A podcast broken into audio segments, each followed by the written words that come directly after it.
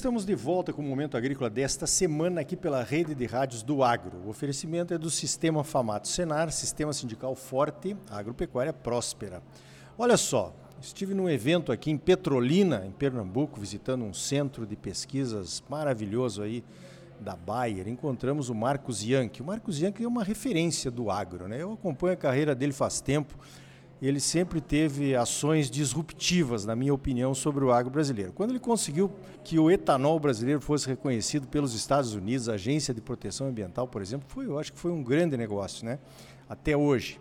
Depois ele foi morar na Ásia, né, para abrir mercados, ficou lá um tempo com frango, depois foi para carnes, enfim, tem um, conhecimento mundial enorme aí de mercados e tal e tudo mais. Agora está de volta para o Brasil, compartilhando esse conhecimento no Instituto do Agro lá em São Paulo, chamado INSPER, né? Tem um curso sobre o agro de pós-graduação e tal.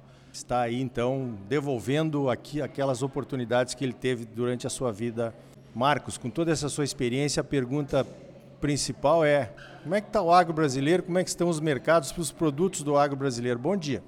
Bom dia, é um prazer estar com você e com todos aqueles que estão aqui nos ouvindo. Uh, realmente a gente teve aqui uma visita extraordinária, né? E eu pude falar aqui a respeito de agro global, que é o tema que eu trabalho há mais de 30 anos, né? Tendo passado pela Europa, Estados Unidos e Ásia. O Brasil se tornou um player inquestionável no agronegócio, né? Hoje o terceiro maior exportador do mundo, alimentando mais de um bilhão de pessoas. E a gente tem um grande mercado exatamente na Ásia, né? Na China nesse momento mas também no sudeste da Ásia, no Oriente Médio e com potencial para o sul da Ásia, onde está a Índia, para o Oriente Médio. Então, o que a gente pode dizer é que, em primeiro lugar, apesar da pandemia, da guerra eh, e de todas as questões inesperadas que a gente vê hoje, a demanda continua muito firme, né? apesar de um certo desarranjo da oferta e demanda lá de fertilizantes, nesse momento também lá de cereais por conta da guerra, né? trigo, eh, eh, principalmente trigo e milho, mas a demanda continua firme. Nós fizemos em 2021 o melhor ano da história da exportação do agro, com 120 bilhões de dólares exportados nesse setor, seis vezes mais do que o valor de 2000. Portanto, em 21 anos a gente sextuplicou a exportação e nesse momento nós somos mais necessários do que nunca, né? porque com a falta de fertilizantes e de grãos, com a pandemia, a gente viu que hoje falta comida em alguns países do mundo, né? E também que os preços subiram muito. A inflação de alimentos está alta no mundo inteiro, né? A gente tem problemas de abastecimento, a gente tem também questões importantes na área de clima, né? Várias safras acabaram sendo prejudicadas pelo clima, inclusive aqui no Brasil. Nós tivemos a quebra da safra principal de verão no sul do país esse ano, tivemos a quebra da safrinha o ano passado lá no centro-oeste, tivemos geadas no meio do ano, então questões climáticas importantes, pandemia, guerra. E apesar disso o agro vem crescendo e vem exportando cada vez mais. Eu acho que isso que é importante. A gente, a gente cada vez é mais importante para o mundo nesse setor. Agora, obviamente, também tem alguns impactos negativos. Tem a questão da inflação, como eu já falei, aqui no país e, e também em outros países, e tem a questão do custo de produção. Né? Porque da, da, mesma forma que os preços dos produtos subiram, né, o preço dos insumos também subiu. Né? A começar pelo fertilizante, que eu já falei, mas também o preço lá do boi magro, enfim, lá do bezerro. Né? Então a gente viu desajustes e tem visto desajustes que demandam que o produtor seja muito mais cuidadoso no gerenciamento dos seus custos e também naquilo que é muito importante, entender que nesse período é um período de volatilidade e a gente tem que lidar com a volatilidade sendo muito cauteloso na comercialização, na gestão, etc. Volatilidade de preços e volatilidade de custos, como você bem colocou. Agora, você morou muito tempo lá na Ásia, né?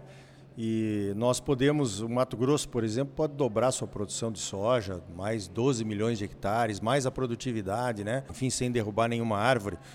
Agora, outro dia eu passei os olhos num relatório que saiu uh, do Ministério da Agricultura da China, que foi o nosso, digamos assim, principal cliente nesses últimos 10 anos pelo crescimento das importações, e a China está dizendo que não vai crescer da mesma forma nos próximos 10 anos. Talvez aí alguma coisa de 10%, né? Esses próximos anos, o que está bem abaixo da nossa expectativa de ter um mercado. Para onde que nós vamos mandar essa produção que realmente nós vamos e podemos aumentar, Marcos? Bom, de fato, a China, eu acho que a principal questão na China é que a população agora começa a decair na China, né? Por causa da política de filho único, né? Então vai ter cada vez menos gente, pessoas mais idosas, né? E além do mais, aquelas taxas de crescimento, né? Que chegaram a dois dígitos, agora vão ficar abaixo de, de, de 5, 6% ao ano, né? Eu acho que é de se esperar que a China, principalmente depois desse lockdown maluco que eles fizeram, né? Quer dizer, tentando chegar na Covid zero, que ninguém chega. Então acabou realmente afetando a economia chinesa. Mas, a, mas é uma economia ainda em forte crescimento. Né? E o que a gente tem que lembrar é que a China formou a maior classe média emergente do planeta. Né? E essa classe média demanda, por exemplo, cada vez mais proteína. Né? É por isso que eles compram já tanta soja do Brasil. Né? O nosso principal produto exportado é a soja da pauta brasileira e é 40% da pauta do agro. E isso tem a ver com a demanda chinesa por suínos e aves, porque eles levam a nossa soja lá basicamente para fazer suínos e aves. Agora eles vão comprar cada vez mais milho do Brasil também, inclusive porque o principal supridor da China hoje é a Ucrânia. E com o problema da guerra, eles vão ter que importar milho da gente. E tem comprado também bastante carne bovina e carne suína do Brasil, né? depois da crise de peste suína africana que tiveram. Então, continuará sendo um grande mercado. Agora, a notícia boa é que tem muitos outros mercados importantes na Ásia também. O Sudeste Asiático, por exemplo, que é formado por 10 países ao sul da China, onde está a Indonésia, a Tailândia, o Vietnã, as Filipinas e vários outros países, que são todos países que têm 100 milhões de habitantes. Né? Então, lá tem um grande mercado. No, no total, eh, eles chegam a 640 milhões de habitantes, esses 10 países, e vem crescendo também a taxas de 4, 5% ao ano antes da pandemia. Um pouco mais à frente virá a Índia, a Índia vai ser em breve o país mais populoso do mundo e ainda é um país que quase não importa nada em agro do mundo e nem do Brasil. E, e na medida que ela for crescendo e desenvolvendo uma classe média, ela também será grande compradora de grãos, eventualmente até de carnes. Uh, e temos a África. Né? Então eu diria que em termos de demanda potencial, a gente pode dizer que o mercado é quase infinito na Ásia, no, lá nos países emergentes da Ásia. O problema é ter acesso a esse mercado. Porque o que a gente tem visto nesse momento é que os países estão reagindo à pandemia e à guerra com políticas protecionistas que buscam basicamente subsidiar os seus próprios agricultores, restringir exportações para segurar o produto no mercado interno, certo? Isso tudo acaba fazendo com que uh, hoje o lema vigente seja nacionalismo alimentar, ficar independente do mundo. E isso não é nada bom. Porque se todos os países pensarem assim, a fome vai aumentar. Né? É, em, em, vários produtos, a soja eu, eu, acho que é um caso excelente, o mundo precisa fazer comércio. Esses países da Ásia não têm recursos naturais e produtividade para serem autossuficientes. Né? Então a gente tem que combater essas políticas de países que se fecham ao comércio, como está acontecendo nesse momento em alguns casos. Aí tem 26 países, por exemplo, que proibiram exportações de produtos agropecuários e mesmo de fertilizantes. Isso é muito ruim, né? Então a gente tem que combater isso. Mas eu acho que eu acho que se a gente conseguir manejar esse mundo difícil que a gente tem hoje, impedindo medidas insanas como seria maior protecionismo, porque ninguém resolve fome com isso, eu acho que a gente vai ter muito mercado, né? Mas temos que trabalhar esses mercados, né? Hoje mesmo falávamos lá durante o almoço da falta da presença das entidades do agro brasileiro na Ásia, por exemplo, né? Não tem cabimento que a por exemplo, não tenha lá um escritório forte em Pequim, né? por conta da China ser o imenso mercado que é, que é né, o setor de carnes, o setor de algodão. Aliás, o setor de algodão fez um belo trabalho. Né?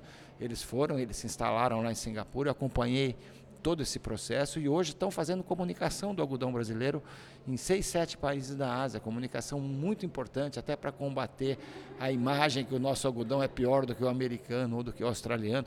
Então a gente tem que fazer isso, comunicação, a gente tem que contar a nossa história lá fora e tem que principalmente ajudar países que nesse momento podem ter problema de fome, de fome por falta de produto ou por inflação muito alta. Né? As duas coisas, em geral, acontecem juntas. Então, é, eu, eu acho que é um momento muito crítico. A questão de segurança alimentar voltou à tona.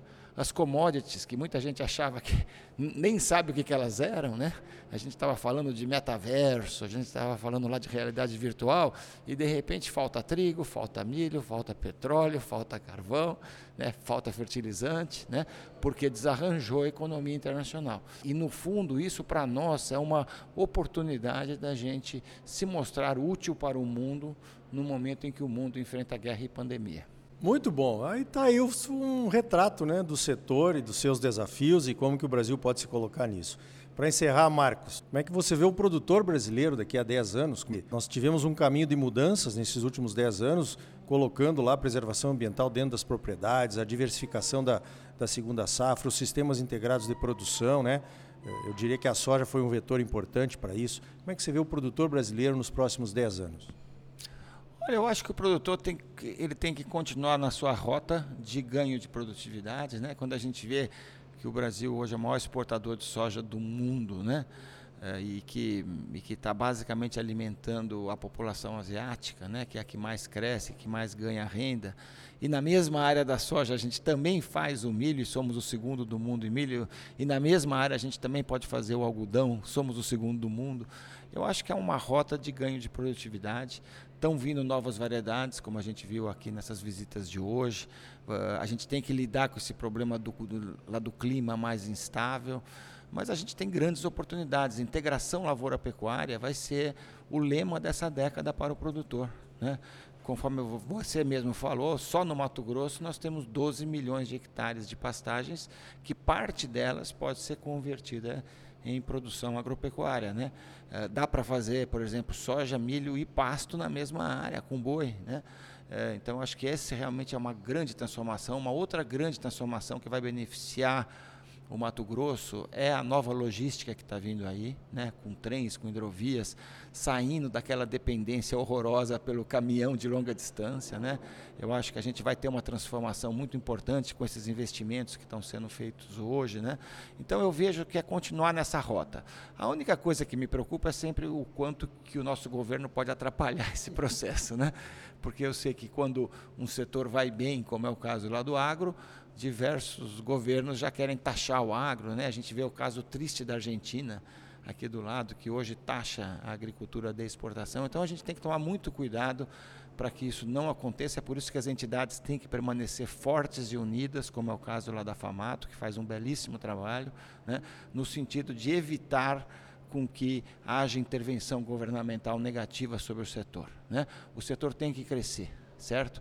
E ele tem que crescer não só porque a nossa população precisa de alimentos, mas porque neste momento o mundo vai viver uma época crítica, difícil de abastecimento, de inflação de alimentos, e, e nada melhor do que ampliar o comércio para fazer o produto chegar, principalmente nas populações mais vulneráveis do planeta. Muito bem, conversei com Marcos Yankee do INSPER. Marcos, parabéns pelo trabalho e obrigado pela tua participação aqui no Momento Agrícola.